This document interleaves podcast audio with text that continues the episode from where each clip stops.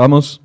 Hola, ¿qué tal? Muy buenos días. Gracias por acompañarnos en Enfoque. Esta mañana vamos a tener una entrevista compartida con el medio de prensa AM Prensa. Nos acompaña vía remota el ministro de Salud, don Daniel Salas. Aquí en set, Jessica Quesada, periodista de CR Hoy, Michael Soto. Y en el set de AM Prensa está el periodista Adrián Mesa. Le doy la bienvenida a Jessica primero. Adelante, Jessica, buenos días. ¿Qué tal? Muy buenos días. Gracias a todos ustedes por acompañarnos precisamente en esta dinámica de entrevista en donde esperamos poder conversar de todos esos aspectos eh, ya superados, la actualidad y lo que puede proyectar nuestro país en función del paso del COVID-19. También le damos la bienvenida a Adrián.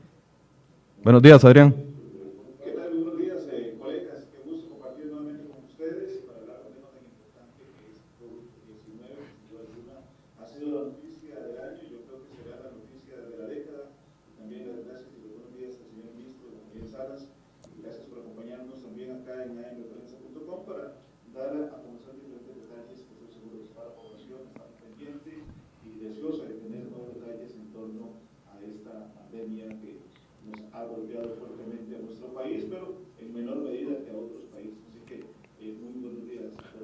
Gracias, don Daniel. Buenos días. Gracias por acompañarnos y por abrirnos el espacio.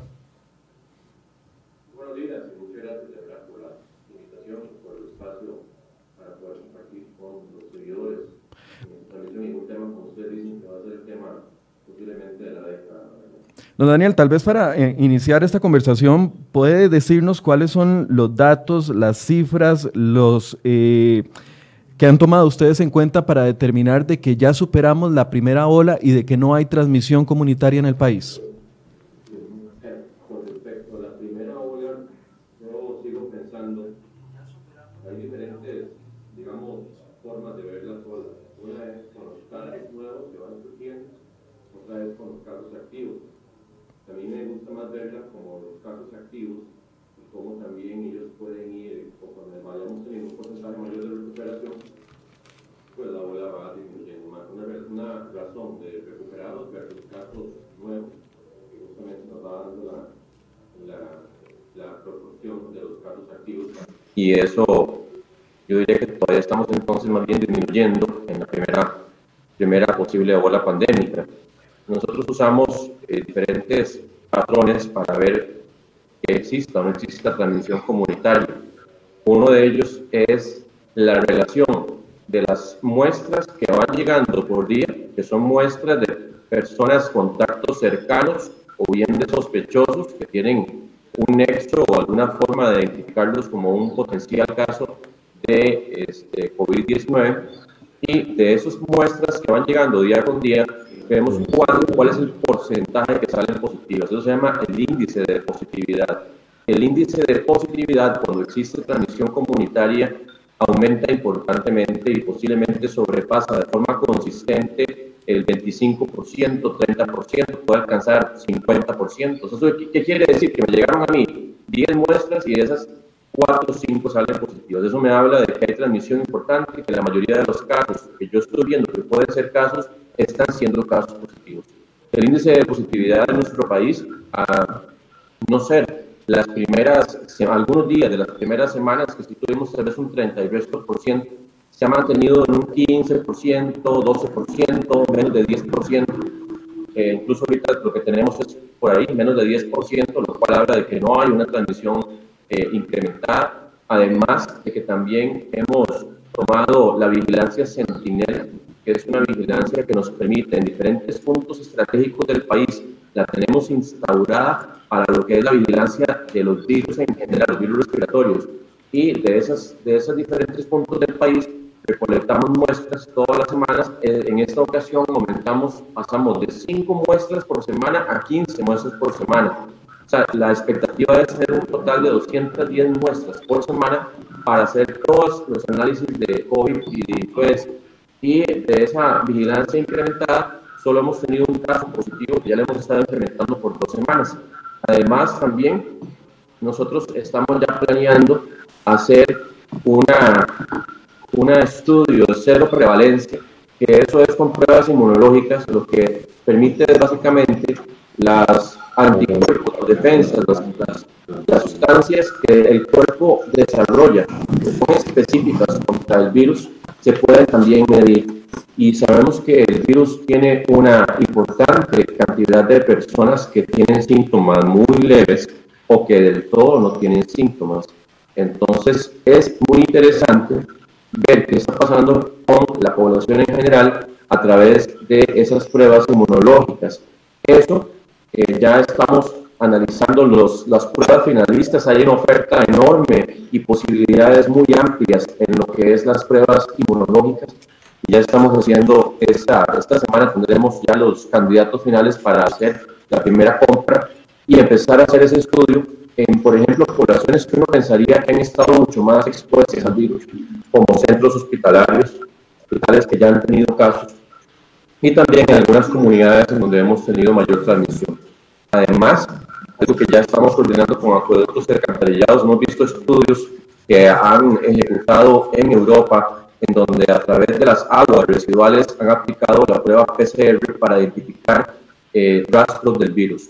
Y eso ya lo estamos también implementando en Costa Rica. La ventaja que tendría esto, vamos a ver cómo nos va y eventualmente hacer algunos muestreos eh, posteriores, es que no necesariamente a través de la prueba, que es una prueba invasiva, donde se mete un hisopo, una, una, una eh, palito de madera con, una, con un tipo de punta de algodón parecido, un material parecido, se mete a través de la nariz y tiene que ir a la parte muy posterior, a la parte de más atrás de la nasofaringe, y es una, es una realidad incómoda. Y esta prueba, por ejemplo, indirecta a través de las aguas residuales, nos permitiría también saber, porque recordemos que el virus, además de que está presente en las secreciones nasofaringeas, las, las gotitas de saliva y a nivel de las secreciones nasales, puede también estar en heces. Eh, incluso se habla que de seis días, cuatro días, algunas veces hasta más de 10 días posteriores a que ya el virus deja de estar presente en las secreciones nasofaringeas, el virus puede persistir en, heces en una cantidad importante de pacientes. Aún así, eso no significa que se haya demostrado la transmisión vía fecal, ¿verdad? oral. Eh, eso no está demostrado. La, transmisión siempre sigue siendo vía a través de las gotitas de saliva la más importante. Pero son mecanismos y como le digo, que hemos venido ya viendo en el tiempo, además de que también tenemos los canales endémicos. Eso es un término muy complicado, tal vez suena muy, muy complejo, pero también lo que nos dice es que tanto hay infecciones respiratorias en el país. Eso lo hacemos a través de la vigilancia respiratoria. Y en este momento es cierto que tuvimos un repunte cuando tuvimos una circulación importante por COVID-19, pero los canales lo que nos dice es qué tanto las infecciones respiratorias van comportándose de acuerdo a lo esperado. Si vemos que hay un aumento y se sale de ese canal, es como, como un, tunelcito que tenemos, y se sale de ahí, nos dice que tenemos una epidemia por infecciones respiratorias agudas.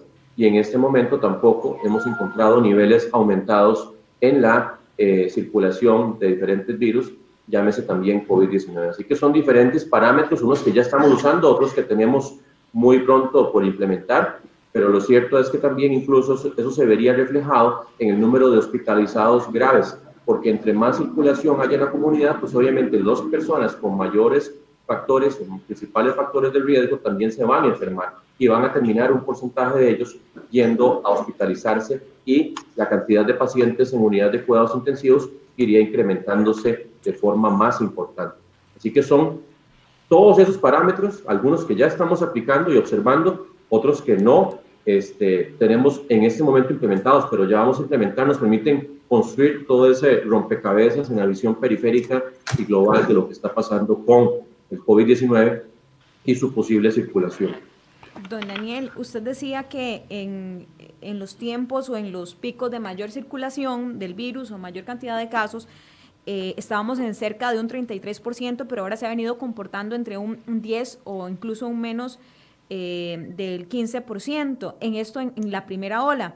¿Cuál era la proyección que tenía para, antes de que iniciara eh, el contagio en nuestro país, cuál era la proyección estimada que tenía el Ministerio de Salud partiendo del comportamiento de otros países o incluso los datos que podía arrojar la, eh, la Organización Mundial de la Salud? ¿Podíamos haber estado por encima de ese 33%? ¿Era la proyección del Ministerio de Salud o nunca estuvo por encima de esos porcentajes? En realidad eso dependía mucho del escenario inicial. Si teníamos una un aumento, un pico, una curva que iba a crecer vertiginosamente, eso nos iba obviamente a dar un porcentaje de positividad incluso de 70, 80%, pero nunca hicimos un estimado real sobre el índice de positividad. Sí se hicieron algunas proyecciones sobre la cantidad de casos totales, pero lo cierto es que esas proyecciones eran un poco difíciles de, tener un rango importante de certeza. Por eso es que ah, me preguntaban que por qué no habíamos revelado proyecciones anteriormente y, y, si no lo hicimos hasta este lunes.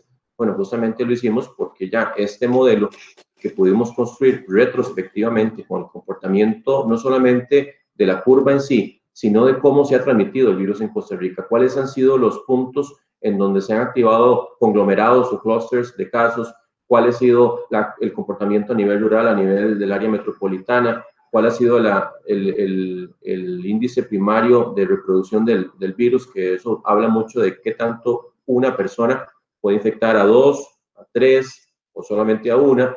Y todo eso se ha analizado para construir ese modelo, que al final lo que nos dice es que eh, pues ahora sí podemos ya tener un, proyecciones un poco más, eh, más, con mucho más fiabilidad. Entonces, en realidad, para el índice de positividad, no se hizo ninguna proyección en específico, más que todo son parámetros que uno toma para saber si hay circulación eh, de forma incrementada a nivel de un país o de un sector eh, en particular.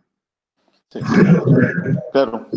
Eh, don Daniel, muchas personas, o casi todos los costarricenses, en este momento en lo que están también es pensando es en una reactivación de la economía, porque obviamente la situación se ha tornado muy difícil para miles de familias.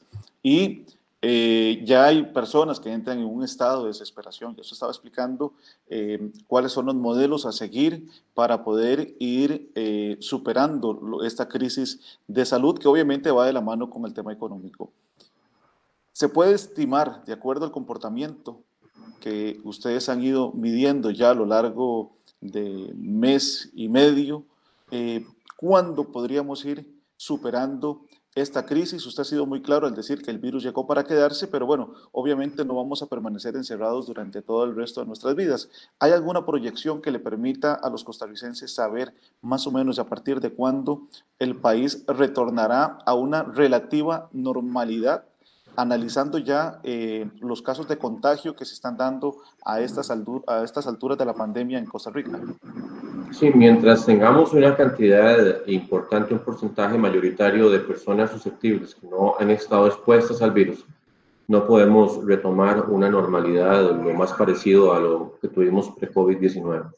Tenemos que ir de forma paulatina, incrementada, progresivamente, con protocolos muy claros en los diferentes lugares de actividad económica y comercial o humana en general que cumplan esas premisas de los protocolos eh, decir una fecha exacta, yo diría que esto no hay posibilidad tan clara de decir una fecha.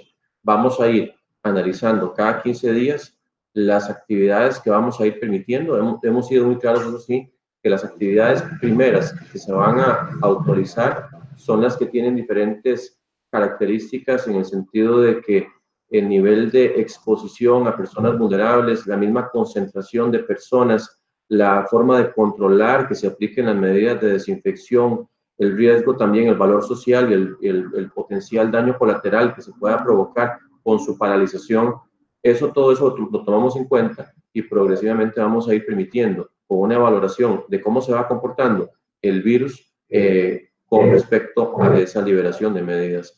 Yo lo que puedo decirles es, si las personas se comprometen, encontramos un verdadero compromiso de los administradores, de los dueños, de los clientes, de los miembros de los diferentes espacios para hacer cumplir todas las medidas, el incremento de casos no se va a dar de forma exponencial o potencialmente exponencial. Vamos a poder mantener la transmisión controlada, que al final la transmisión tiene que continuar, eso es imposible detenerlo del todo, ya lo hemos dicho muchas veces, podemos incluso cortar transmisión, pero el virus de alguna forma siempre llega Ven ustedes que países que pensaron que lo iban a, a, detener en las fronteras, ¿verdad? Que cerraron fronteras, siempre ya lo tienen en este momento y ya hay incluso importantes brotes. Así que el virus tenemos que aprender eh, que es una realidad, que es un estado de pandemia, que esos estados de pandemia no son cortos, duran importante tiempo y que eso va comportándose de manera asincrónica en los diferentes países países que tienen olas muy fuertes, las primeras, las segundas no son tan fuertes, hay países que tienen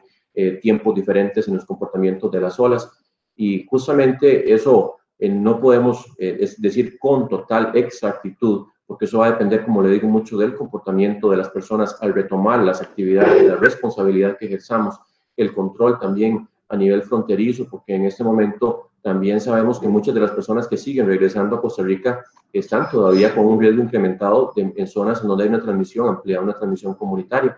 Pero todo eso lo hemos tomado en cuenta y seguimos aplicando las medidas de contención y aislamiento para tratar en la medida de lo posible que no se originen brotes importantes en nuestro país o conglomerados justamente que puedan originar un brote. Pruebas, volviendo al tema de las pruebas, eh, queríamos hacerle esta consulta. Durante un tiempo se mantuvo de que estábamos haciendo entre 250 y 300 pruebas al día. Ayer nos decía el doctor Marín de que eh, hay una meta de 2.500 pruebas y que incluso pretenden llegar hasta 4.000 pruebas. Durante todas estas meses y, que usted ha dado las conferencias nos ha dicho de que los casos sospechosos todos han sido testeados. ¿Cuánto va a tener que variar el protocolo de determinación de casos sospechosos para llegar a esa meta de 2.500 o 4.000 pruebas diarias? ¿Van a incluir a los asintomáticos? No, no, no. Eh, lo que tal vez el doctor Marín quiso explicar es la capacidad total de procesamiento de muestras que tiene el país. No es una meta de muestreo que tengamos los muestreos tienen que hacerse como lo estamos haciendo. Obviamente cualquier caso sospechoso, incluso la definición de caso que tenemos en este momento permite identificar personas sin síntomas o con síntomas tan eh, poco intensos como solamente la pérdida del olfato. Pero lo cierto es que esa vigilancia, que es la vigilancia centinela, más la vigilancia en puntos específicos de riesgo, más lo que estamos haciendo con eh, las aguas residuales más la cero prevalencia, esas cuatro cosas se complementan para saber qué está pasando en el país. No podemos estar haciendo PCRs a todas las personas de forma continua porque eh, imagínense que de la cantidad de personas en Costa supera los 5 millones. Las pruebas PCR lo que me dicen es si hoy una persona está infectada, si sale negativo, no significa que al día siguiente ya el periodo de incubación se venció y entonces empieza a ser positiva. Entonces, estar haciendo una búsqueda sistemática, eh, masiva, de personas eh, con, digamos, con el virus, pero que no manifiestan síntomas, eh, así de manera individual, PCR, ¿verdad? Por PCR, no es la estrategia para economizar y para hacer un mejor uso de los recursos. Porque recordemos, tenemos una capacidad incrementada en este momento y vamos a llegar a tener esa capacidad de procesar muchísimas muestras. Esperemos que nunca ocupemos hacer uso de esa cantidad. Eso Recordemos que hay países que han tenido transmisión comunitaria muy importante y que obviamente al tener cantidades de miles de casos por día, por día, pues obviamente se hace necesario incrementar importantemente la capacidad. En Estados Unidos tienen, bueno, miles de casos por día. Eh, entonces, eso hace también que la, la, cantidad de pruebas se dispare. Ahí, por ejemplo, un país muy cercano, Panamá, que ha hecho mucho más pruebas que Costa Rica, pero es también porque han tenido muchísimos más casos que Costa Rica.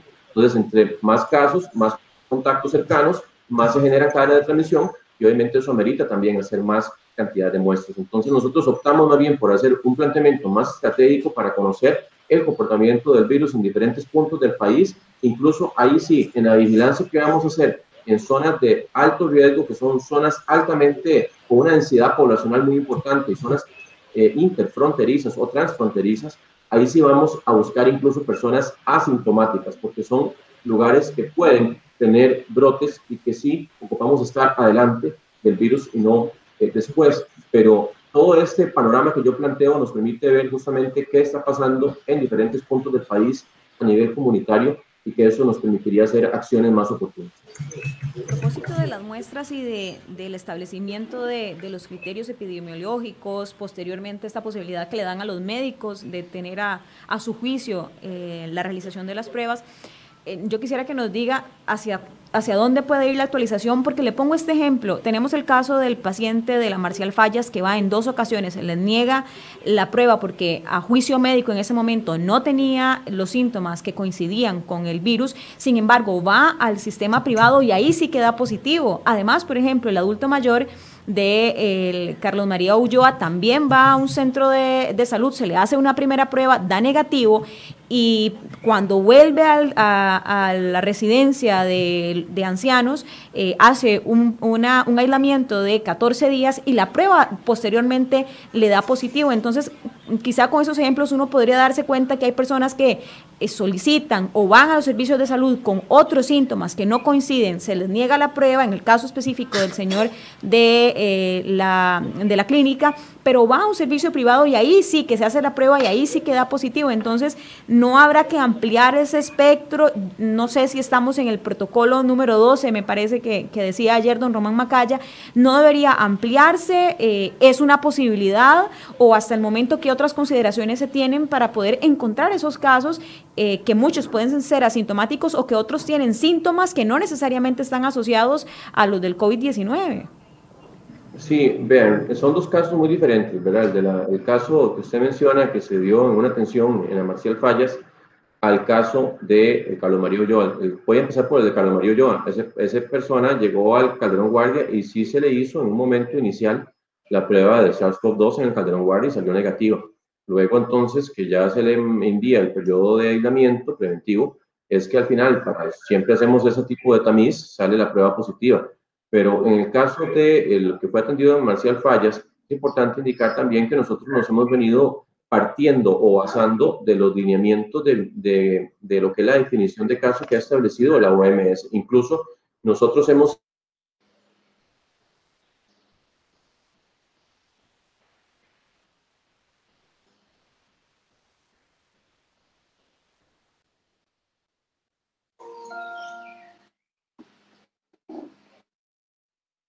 retomar la cámara de él que se le pegó el internet al señor ministro. Sí, sí, tuvo un problema con la señal. Estaba el ministro Salas explicándonos un poco estas modificaciones en los protocolos emitidos desde la Organización Mundial de la Salud, en donde se ha ido variando eh, los requisitos, por así decirlo, para que los centros de salud puedan proceder a hacer pruebas para la detección del COVID. Como decíamos inicialmente, Salud ha insistido en que eh, las pruebas estaban asociadas a órdenes sanitarias emitidas específicamente para quienes ingresaran a nuestro país o para personas que tenían síntomas ya establecidos o asociados a el virus que, que tiene que ver con eh, la temperatura superior a los 38 grados, con la tos seca, con problemas para respirar y algunos otros malestares generales. Posteriormente, luego de que en otros países se detectara que los pacientes eh, asintomáticos eh, para entonces tenían eh, pérdida del olfato y del gusto, pues también luego la Organización Mundial de la Salud incluye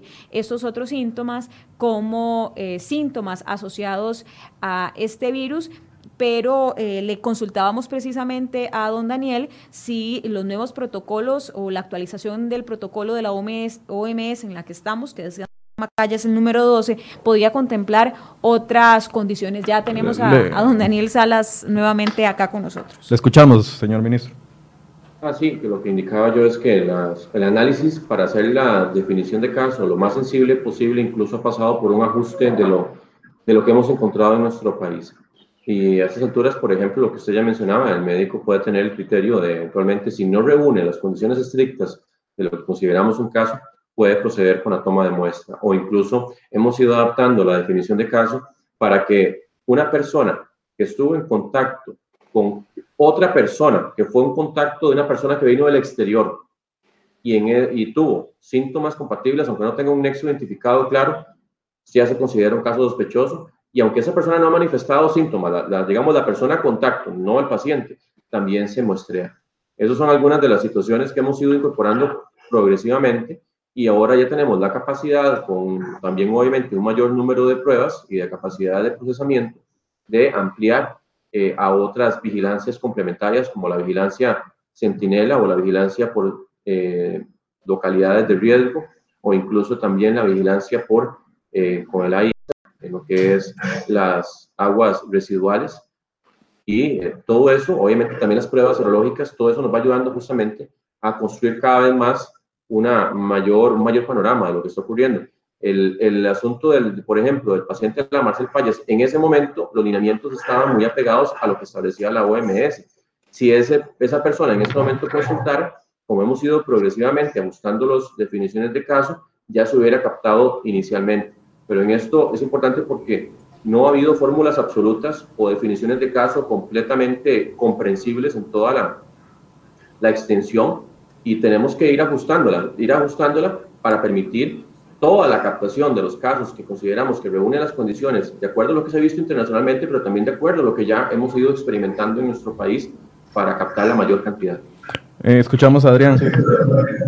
Don Daniel, eh, ayer estuve viendo, por ejemplo, eh, medios internacionales como la cadena BBC Mundo y mostraban, por ejemplo, casos en Alemania eh, de cómo ya ellos están eh, también saliendo a las calles, las autoridades sanitarias, para hacer muestreos, por ejemplo, de temperatura, porque consideran que eso también es una forma eh, de detectar algunos posibles casos. Acá en Costa Rica, esa parte va a llegar a ejecutarse también para una detección temprana eh, de casos y poder ir poco a poco retornando a esa normalidad. Quizás no a la normalidad que tuvimos eh, antes de febrero, pero obviamente sí poco a poco ir volviendo eh, a los trabajos, a una economía en donde obviamente el país no se siga viendo tan afectado. Se va a llegar también a, a este tipo ya de medidas para la detección de posibles casos en donde ya las autoridades o, los jerarcas de la caja o del Ministerio de Salud salgan a tomar temperatura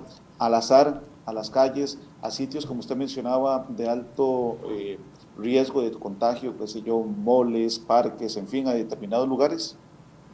El eh, asunto con la temperatura y la toma de la temperatura es que el aumento en sí de la temperatura corporal es un, es un por per se, ¿verdad? Obviamente sin sin más síntomas, se, se, presenta de forma muy frecuente.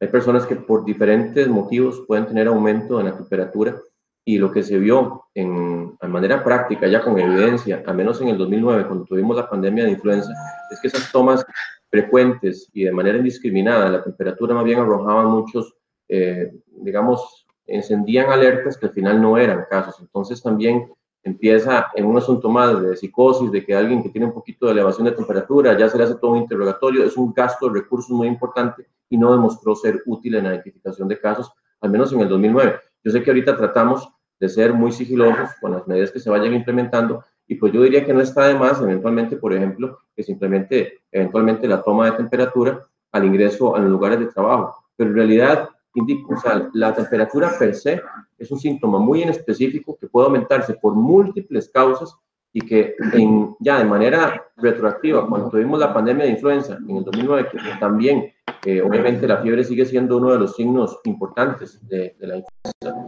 eh, se vio que al final, para fines prácticos, lo que se lograba captar era ínfimo, era una cantidad tan pequeña que todo el gasto, el despliegue de recursos, de estar tomando la temperatura, de estar haciendo todo el interrogatorio y todo eso, llevó en realidad a muy pocos resultados positivos. Entonces eso, pues obviamente uno se basa en todo, la recomendación incluso de la OMS no ha sido tampoco de estar tomando indiscriminadamente la temperatura. Pues obviamente muchos países lo han hecho y lo siguen haciendo, pero nosotros tratamos siempre de valorar todo lo que significa la el costo-beneficio de las intervenciones que vamos haciendo, tomando en cuenta la evidencia.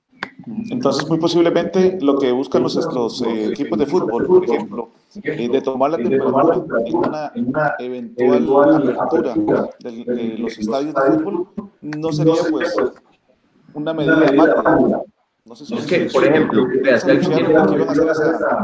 esa toma de medidas de, de temperatura. Don Iván, tiene, hay un eco por ahí que no sé qué será, pero este, no, no, o sea, la, toma de la temperatura per se, sin ningún otro nexo, sin ningún otro síntoma, y ya con eso empezar a ver, a ver qué está pasando, nos puede llevar a tomar PCRs que salen negativas de manera reiterada. Entonces, por eso insisto en que, pues no es que de todo, pues no, no ayuda, o sea, ya en, en ambientes mucho más controlados, como le digo, lugares de trabajo y eventualmente para equipos de fútbol, pues puede implementarse pero lo que yo le indico es que la forma indiscriminada, así de, como aleatoriamente, de estar viendo a ver qué está pasando con la población a nivel de temperatura, sí ha sido una estrategia que no ha sido este, bien tamizada de acuerdo al histórico que hemos tenido en otras pandemias, sobre todo en la pandemia de influenza del 2009. estrategia que ha utilizado el Ministerio de Salud hasta el momento, sabiendo de que en el invierno tenemos los picos de influenza más altos en la estrategia de, del Ministerio de Salud, no solo en el protocolo, sino en el de testeo? Sí, nosotros en los picos de influenza en realidad se han ido trasladando no solamente, más bien no a la entrada de, la estación lluviosa, sino más bien hacia mucho después. Vean que en el 2016, en el 2017, los picos de influenza se presentaron en finales de octubre, noviembre, diciembre, incluso se, eh, eh, hasta enero incluso tuvimos parte de la cola de, los picos en el 2016, hasta un poquito incluso de febrero, en algunos de los años, no me acuerdo, pero lo que sí es cierto es que no tuvimos un incremento de influenza en, en, la entrada de la estación lluviosa en los últimos años. Eh, nosotros, eh, pues obviamente desconocemos cómo puede comportarse este, este SARS-CoV-2, este nuevo coronavirus. Estamos muy en expectativa, eventualmente sí, de lo que puede eventualmente pasar con el cambio de las condiciones climáticas, porque sabemos que de, alguna forma, aunque tal vez no de forma tan, eh, ¿qué le digo?, tan predominante, pero sí, de alguna forma se modula el comportamiento del virus con los cambios de humedad, con los cambios de temperatura y pues obviamente eso también varía con el ingreso de la estación lluviosa. Pero lo que sí es cierto es que eh, cuando ingresa a la estación lluviosa sí puede haber algún tipo de otros virus, no necesariamente influenza, como el nuevo coronavirus, no sabemos, y las medidas que estamos tomando en realidad es redoblar todo lo que ha sido las medidas de higiene, las medidas de distanciamiento físico y social, no hay algo más eventualmente que podamos implementar más allá de las, esas medidas que yo siento que la población, pues en general, no le digo que todos, pero sí han venido siguiendo con bastante eh, apego y que eso es clave al final de cuentas para hacerle frente a la, la pandemia. Don Daniel, a propósito de, de la entrada de, del pico de, de influenza, uno podría pensar que pueden haber personas que puedan tener síntomas no idénticos, pero similares o uno de los que están calificados dentro de eh, la COVID-19, gente, ¿verdad?, que, viene con, con, mucho malestar, con tos y otras de estas condiciones.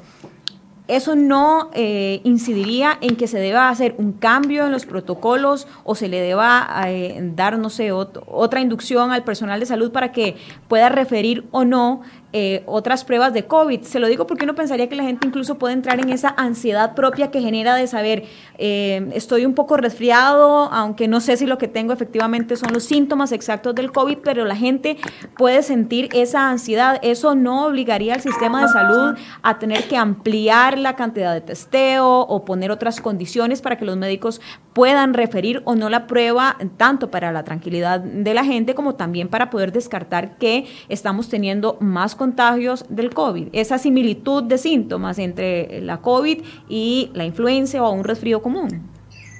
Sí, claro, esos son asuntos que se consideran en el sentido de la dificultad de identificar clínicamente los dos cuadros, el de COVID-19 y el cuadro de una gripe por, por influenza. Nosotros, eh, lo importante también es saber cómo se está comportando el virus a nivel poblacional, los dos virus, porque si vemos que hay una circulación de influenza importante, siempre el riesgo de que exista un aumento por COVID-19 va a estar presente.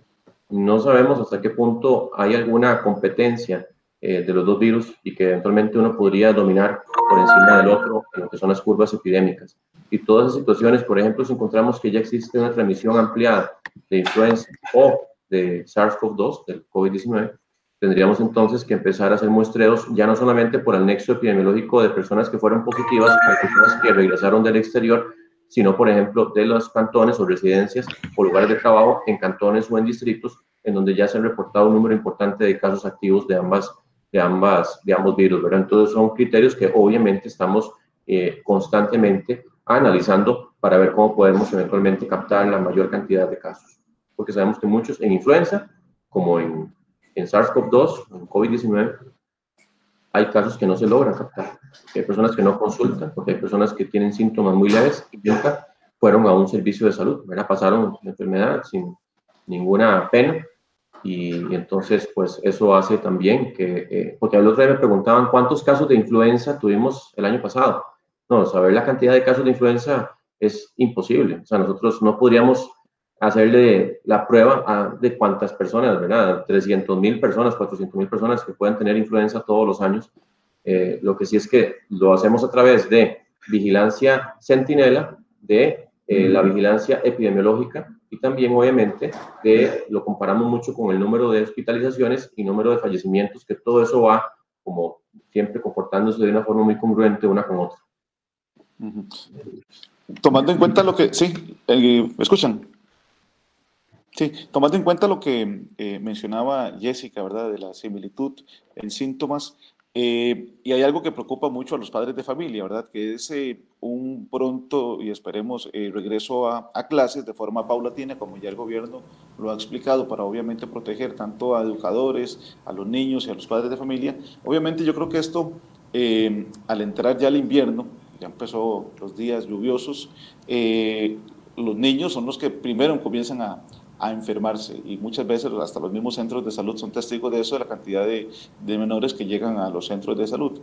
¿Cómo manejar toda esta situación para que tampoco los padres de familia entren en, en un caos?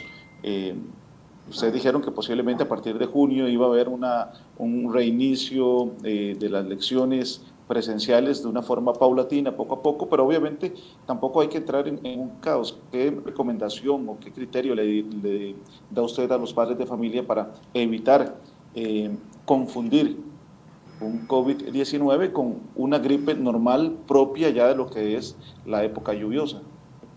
No, incluso nosotros hemos planteado, primero una, una de las máximas que hemos tomado en medio de esta reintegración de la sociedad, en medio del COVID-19, es que cualquier persona que tenga síntomas de tos, de estornudos, secreción nasal, de dolor de garganta, fiebre, no tiene que ir ni al centro educativo ni a ningún lugar de trabajo, lugar público en general, a un cine, o sea, no, no se vale, no se vale que una persona vaya a exponer al resto de la, gente. En eso los directores, los eh, gerentes o, o, encargados de los establecimientos tienen que ser muy garantes de estar vigilando eso, ¿verdad?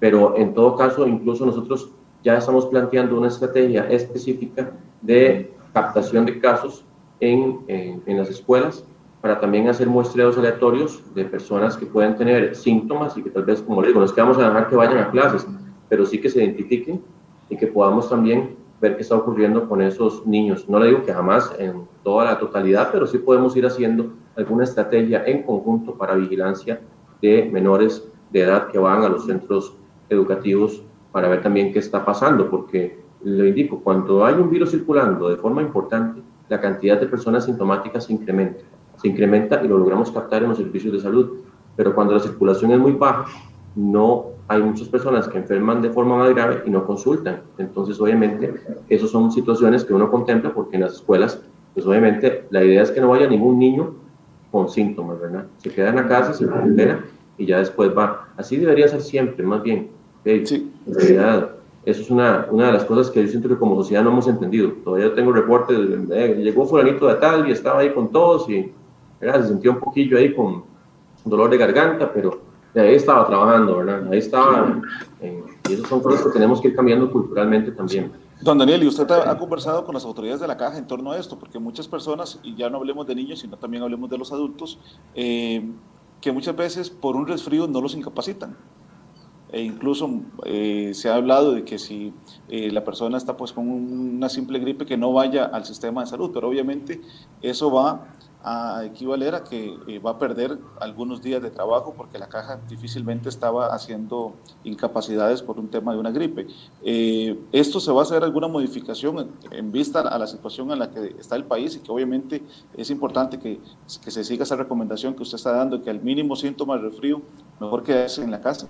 Ya estamos haciendo ese tipo de modificación en caso de, que tengan fiebre, que tenga tos, ya se hace la incapacidad automática, incluso por la orden sanitaria que emite el Ministerio de Salud en los casos de las personas incluso sin síntomas, pero que han tenido contacto con alguien también sospechoso o positivo en COVID-19. Pero son, son cosas que, yo como digo, tenemos que ir evolucionando como sociedad y tenemos que cada vez ir viendo esto más natural, que por lo menos hay tres, cuatro días en que la persona está en un estado mucho más infectante que es importante que se queden acá y ya después pues, retomar también con todos los protocolos, ¿verdad? No es que también una persona acaba recién salir de, de un encuadro viral, pues ya se va a incorporar y va a estar como si nada. Tiene que, ojalá, ¿verdad? Guardar también el uso, por ejemplo, de, de un cubrebocas en su momento. Eh, podemos también eh, implementar protocolos de desinfección mucho más frecuentes y son lo que hablábamos el otro día.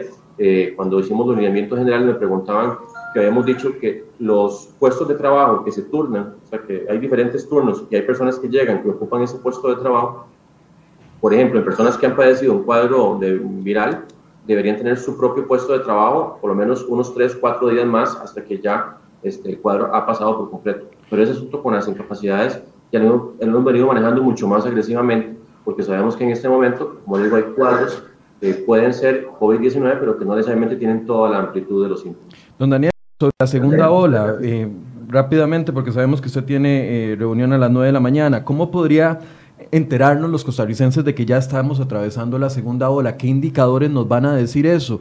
¿Para cuándo se puede esperar? Yo sé que ustedes hablaron del mes de julio, pero ¿cómo ha cambiado los datos si es que han cambiado durante los últimos días desde que nos dio esas proyecciones? Sí, eh, ¿cómo podemos saber que estamos entrando en una segunda ola? Eso se debe también a lo que yo indicaba anteriormente, la relación de casos nuevos versus casos recuperados. En este momento ya tenemos una cantidad importante de casos eh, que se han confirmado. Eh, ya vamos rondando aproximadamente un poquito, alrededor de 400 casos que son activos y 200 y resto que ya son recuperados. Pero entonces, en el momento que veamos que por día la cantidad de casos nuevos está superando la cantidad de casos recuperados, ya se nos, diría que estamos entrando en una segunda ola. Obviamente viendo el comportamiento de eh, también las curvas, ¿verdad? En general.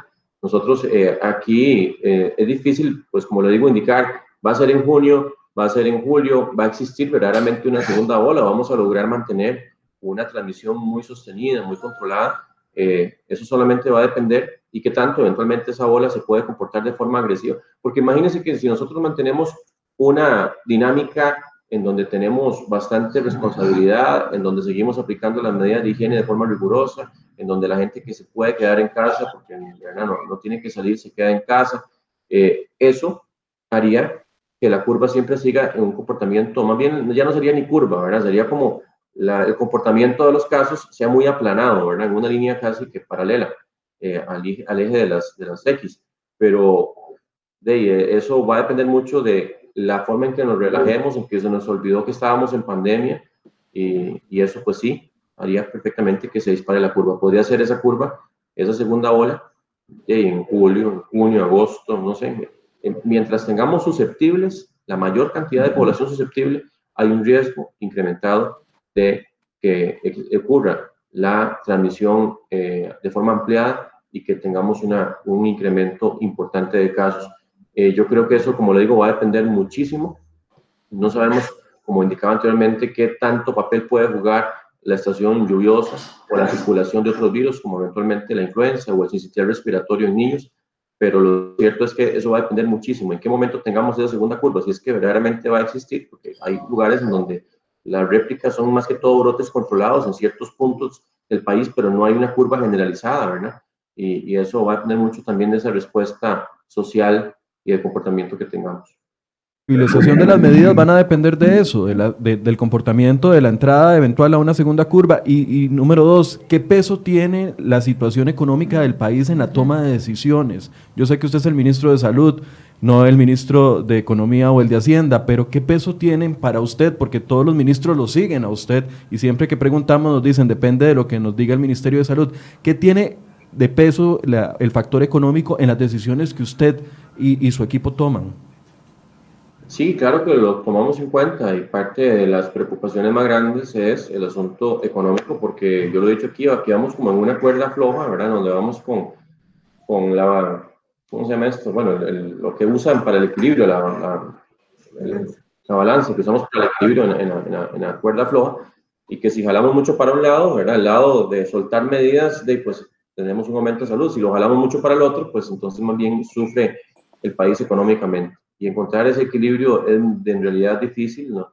Yo creo que eso es como, de verdad que parecido a un ajedrez, ¿verdad? Tú, tú le dices, muevo esta ficha para acá, pero entonces aquí puede haber el riesgo por acá, pero muevo este, hago un enroque por aquí, protejo acá. O sea, son cosas que no podemos del todo eh, decir que hay una forma absoluta y bien definida de tomar para tener ese equilibrio. Esas son medidas que vamos evaluando conforme pasa el tiempo. Nosotros estamos claros de que el país tiene que seguir caminando, tiene que seguir en una activación económica mientras el virus lo permita y eso es por eso que yo siempre he dicho tenemos que tomar control sobre el virus. Si nuestros comportamientos, nuestros protocolos de reincorporación a la sociedad son rigurosos, son comprometidos, son como debe ser, tomamos control sobre el virus. Si esos protocolos de reincorporación que son tan necesarios para que la gente no se quede más sin empleo, no son tomados con la seriedad y con el compromiso, pues el virus toma control sobre nosotros. Y es ese momento en donde tenemos que ir para atrás y llegar incluso a estados eventuales de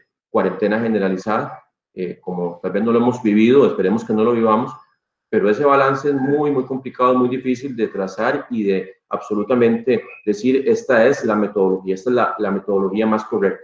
Tenemos que estar haciendo esos ajustes, eh, analizando cada 15 días, viendo a ver cómo, se, cómo responde ese rebote, de verdad, que tenga eh, la curva sobre lo que vayamos eh, permitiendo o no permitiendo más de cierre rápido, Jessica, y luego Adrián. Don Daniel, muy rápido. En, este tema siempre económico, el Ministerio de Salud y los otros ministerios han enviado equipos técnicos que puedan valorar las aperturas de distintos comercios. ¿Qué fue lo que pesó para tomar la decisión de abrir teatros y abrir cines? Entre tanto, por ejemplo, los dueños de los teatros dicen que prácticamente sería imposible poderlos abrir por las distancias ya establecidas. Y muy brevemente, nada más, don Daniel, quisiera que me, que me especificara nuevamente el tema de las pruebas que van a hacer en zonas si son zonas de riesgo como precarios, hablo de zonas de riesgo populosas, o si más bien serán las pruebas a eh, grupos con factores de riesgo. Eh, quisiera que me aclarara nada más esos dos puntos, don Daniel.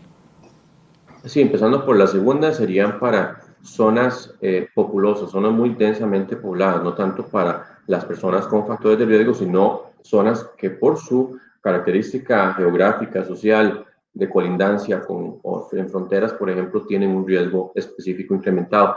Con respecto a lo que vamos permitiendo, ya hemos dicho que nosotros vamos desde las actividades que tienen, obviamente las que no tienen reunión de personas representan un riesgo muy bajo, ¿verdad? Entonces esas las hemos ido incluso permitiendo durante todo ese transcurso. Las que reúnen una cantidad menor de personas, esas son las que van a optar primero por entrar en, en funcionamiento siempre con un aforo disminuido, porque si no podemos pensar que las actividades se van a retomar como si estuviéramos en los tiempos no COVID. O sea, yo sé que el asunto con los teatros, por ejemplo, ha causado alguna malestar, ¿verdad?, del, sector de los teatros, pero bueno, si en este momento es como para que ellos se preparen, para que vayan alistando los protocolos, para que vayan viendo si pueden adaptar algunas obras antes de las 7 de la noche, pues lo podrán hacer y ver cómo se comporta también eh, es su capacidad, pero si la respuesta es buena, sentimos que los protocolos son adecuados, podemos ir permitiendo entonces horarios ampliados, pues, de verdad, o aforos un poco incrementados.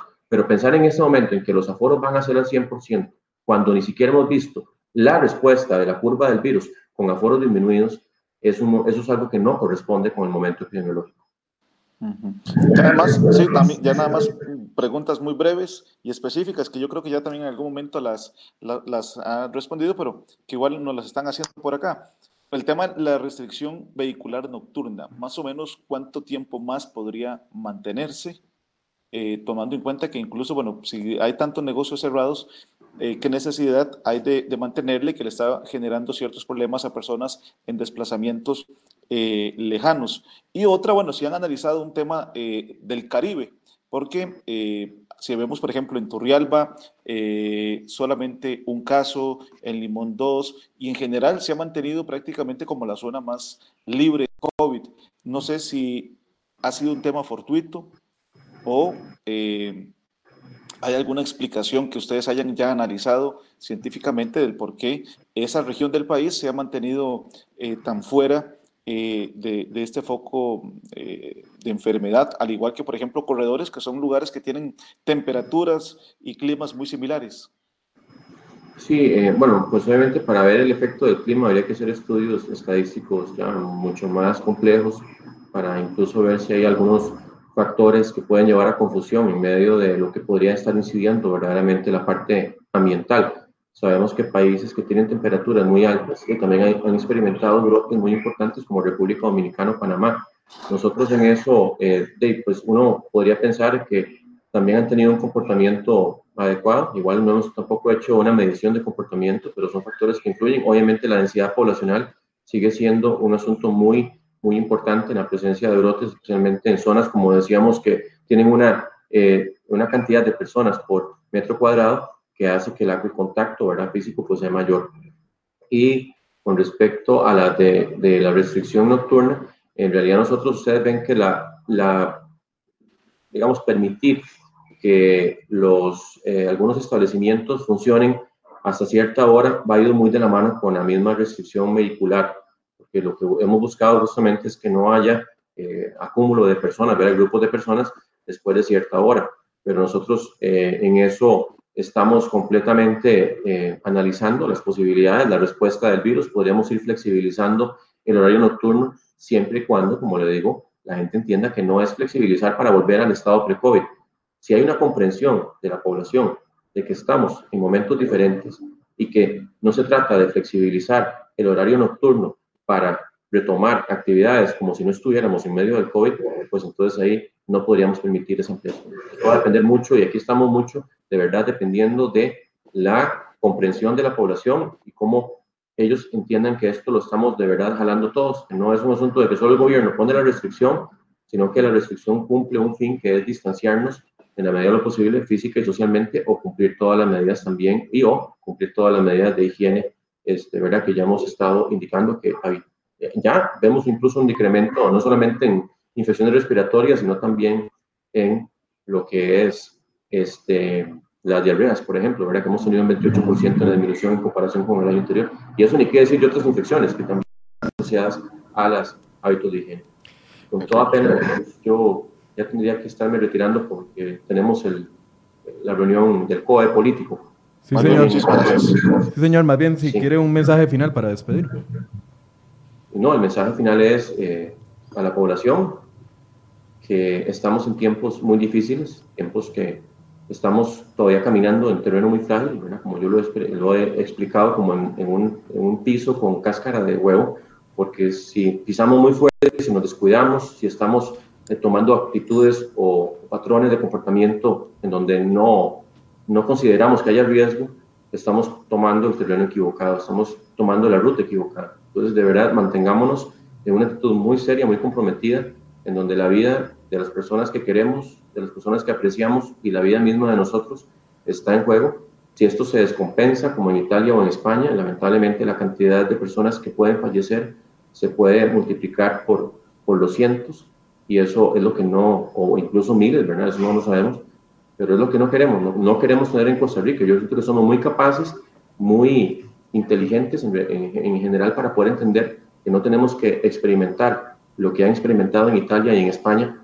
para entender la magnitud de lo que estamos enfrentando.